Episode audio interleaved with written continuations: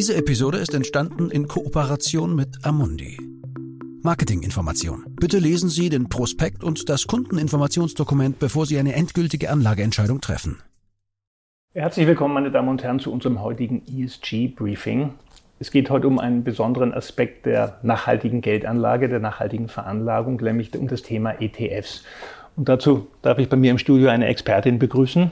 Alson Cifci ist äh, Expertin für ETFs bei Amundi Österreich und Deutschland. Herzlich willkommen. Vielen Dank. Frau Cifci, vorweg die Frage, was sind ETFs, wie funktionieren sie? Mhm. ETF steht für Exchange Traded Fund, ähm, auf Deutsch börsengehandelter Fonds, der in der Regel einen Börsenindex eins zu eins nachbildet. Inzwischen haben wir eine Vielzahl von ETFs und bekannte Indizes sind beispielsweise ähm, auf globale Aktien der MSCI World, auf österreichische Aktien der ATX.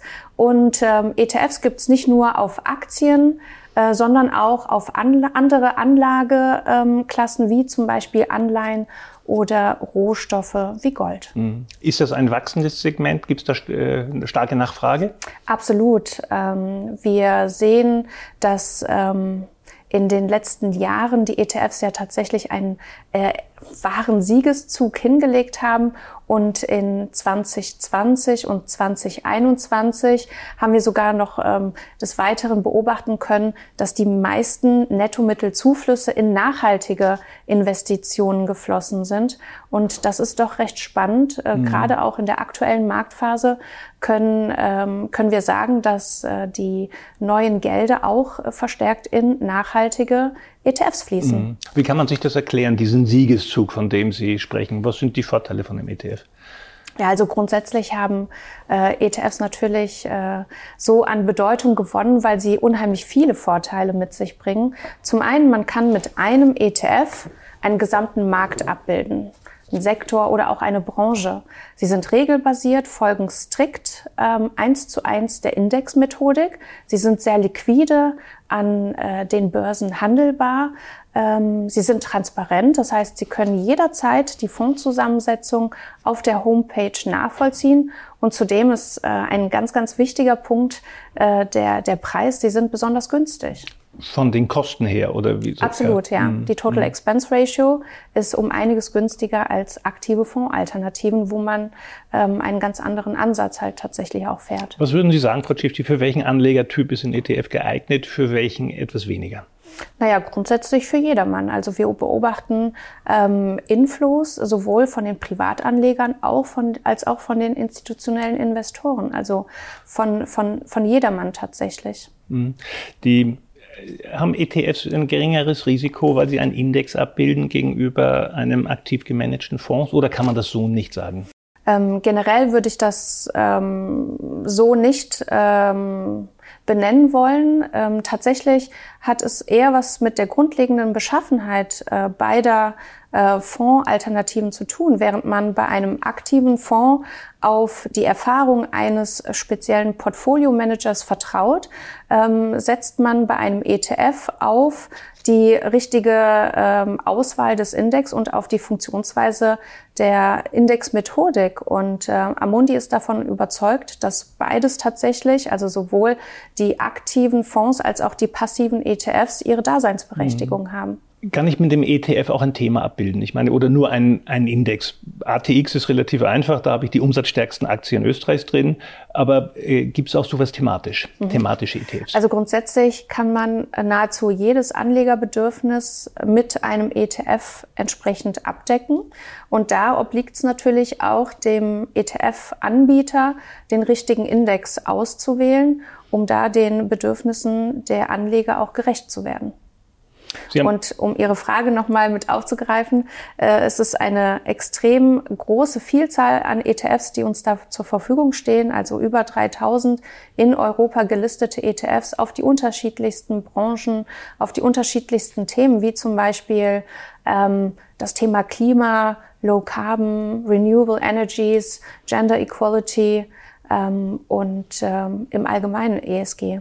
Wie kann ich mich da als Anleger in, äh, orientieren bei dieser Vielfalt von, von, von Angeboten? Gibt es da ein Ampelsystem von hellgrün bis dunkelgrün oder wie, wie ja. kann ich mich orientieren?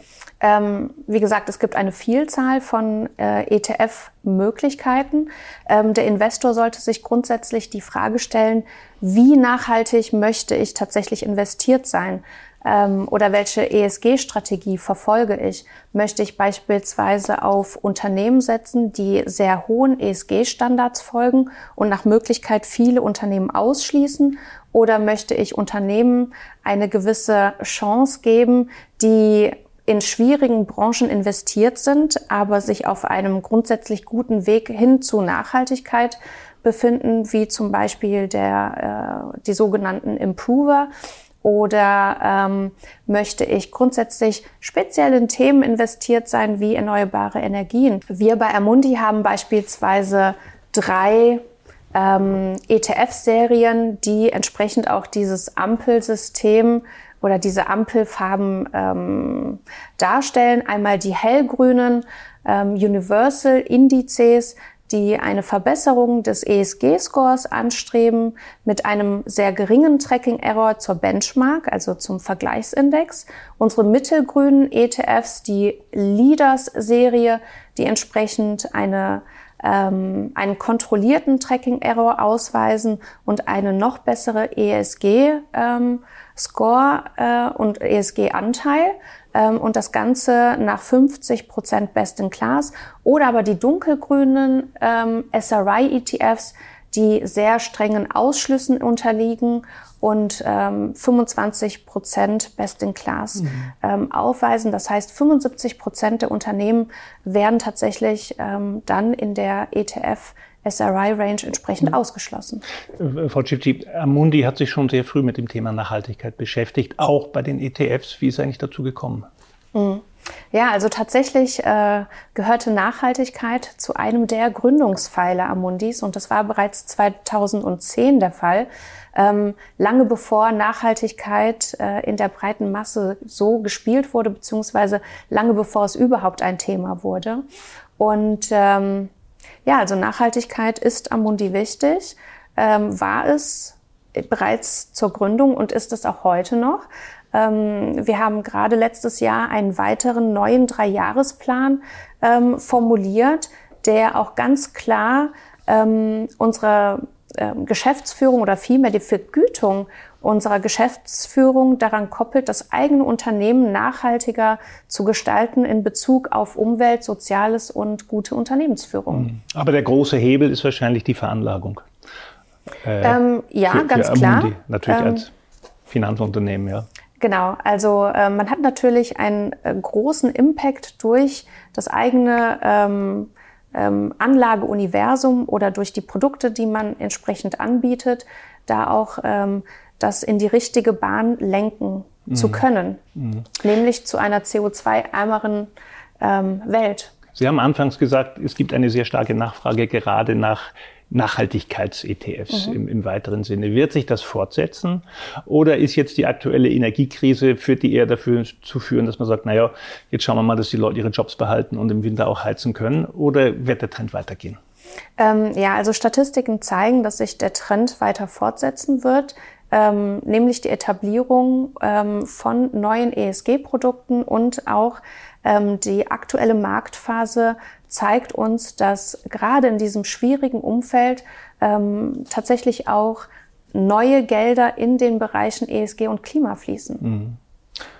Gut, dann sage ich vielen Dank. Das ist ein positiver Ausblick. Äh, meine Damen und Herren, vielen Dank, dass Sie bei diesem ESG-Briefing dabei waren. Ich hoffe, wir konnten Ihnen ein bisschen einen Einblick geben oder ein bisschen neugierig machen auch auf das Thema ETF und ESG, also was es im, im Nachhaltigkeitsbereich da für Veranlagungsmöglichkeiten gibt. Vielen Dank und bis zum nächsten Mal. Dies ist eine Marketingmitteilung. Die Inhalte dieses Videos stellen kein Angebot, keine Empfehlung und keine Aufforderung, in Investmentfonds, Wertpapiere, Indizes oder Märkte zu investieren und keine Finanzanalyse dar. Sie dienen insbesondere nicht dazu, eine individuelle Anlage oder sonstige Beratung zu ersetzen. Jede konkrete Veranlagung sollte erst nach einem Beratungsgespräch erfolgen. Jedes Investment ist mit Risiken verbunden und kann auch den Verlust des gesamten investierten Kapitals zur Folge haben. Erträge werden nicht garantiert. Die Wertentwicklung der Vergangenheit lässt keine verlässlichen Rückschlüsse auf die zukünftige Entwicklung von Investmentfonds, Wertpapieren, Indizes oder Märkten zu. Auch Währungsschwankungen können Investments beeinflussen. Alle Einschätzungen oder Feststellungen stellen den Meinungsstand zu einem bestimmten Zeitpunkt dar und können ohne Verständigung abgeändert werden. Die Informationen, Einschätzungen oder Feststellungen wurden auf Basis von Informationen aus Quellen erstellt oder getroffen, die nach bestem Wissen als verlässlich eingestuft wurden. Falls nicht anders angegeben, ist die Quelle Amundi Austria. Es wird jedoch weder ausdrücklich noch implizit eine Aussage oder Zusicherung über die Richtigkeit oder Vollständigkeit abgegeben. Amundi Austria übernimmt daher keine Haftung für jeglichen Verlust, der direkt oder indirekt aus der Verwertung jeglicher in diesem Video enthaltenen Information entsteht. Stand der Informationen Oktober 2022. Die Kundeninformationsdokumente und die Prospekte bzw. Informationen für Anleger gemäß Paragraph 21 AIFMG der von Amundi in Österreich öffentlich angebotenen Investmentfonds stehen den Interessenten in deutscher bzw. englischer Sprache in ihrer aktuellen Fassung unter www.amundi.at kostenlos zur Verfügung. Auf der Seite Regulatorische Informationen, Klammer auf www.amundi.at slash Privatkunden slash common-content slash amundi-austria slash legal slash regulatorische-informationen, Klammer zu, im Abschnitt Anlegerrechte ist eine Zusammenfassung der Anlegerrechte in deutscher Sprache abrufbar. Wir weisen darauf hin, dass Amundi Austria beschließen kann, die Vorkehrungen, die getroffen wurden, um den Vertrieb in einem Mitgliedstaat der EU sicherzustellen, aufzuheben. Informationen zu nachhaltigkeitsbezogenen Aspekten finden Sie unter www.amundi.at slash Privatkunden slash nachhaltig investieren slash Überblick. Anleger sollten bei der Entscheidung, in den beworbenen Fonds zu investieren, alle Merkmale oder Ziele des Fonds berücksichtigen. Dieses Video richtet sich ausschließlich an Privatanleger und professionelle Kunden mit Wohnsitz bzw. Sitz in Österreich und ist nicht für US Persons gemäß Regulation S des US Securities Act von 1933 bestimmt. Amundi, eine französische Aktiengesellschaft, Klammer auf, Société par Action Simplifiée, Klammer zu, und von der französischen Finanzmarktaufsicht, Klammer auf, Autorité des Marchés Financiers kurz AMF, Klammer zu, unter der Nummer GP 04000036 als Fondsgesellschaft zugelassen. Eingetragener Firmensitz ist Boulevard Pasteur Nummer 90, 75015 Paris, Frankreich. 437574452 RCS Paris. www.amundi.com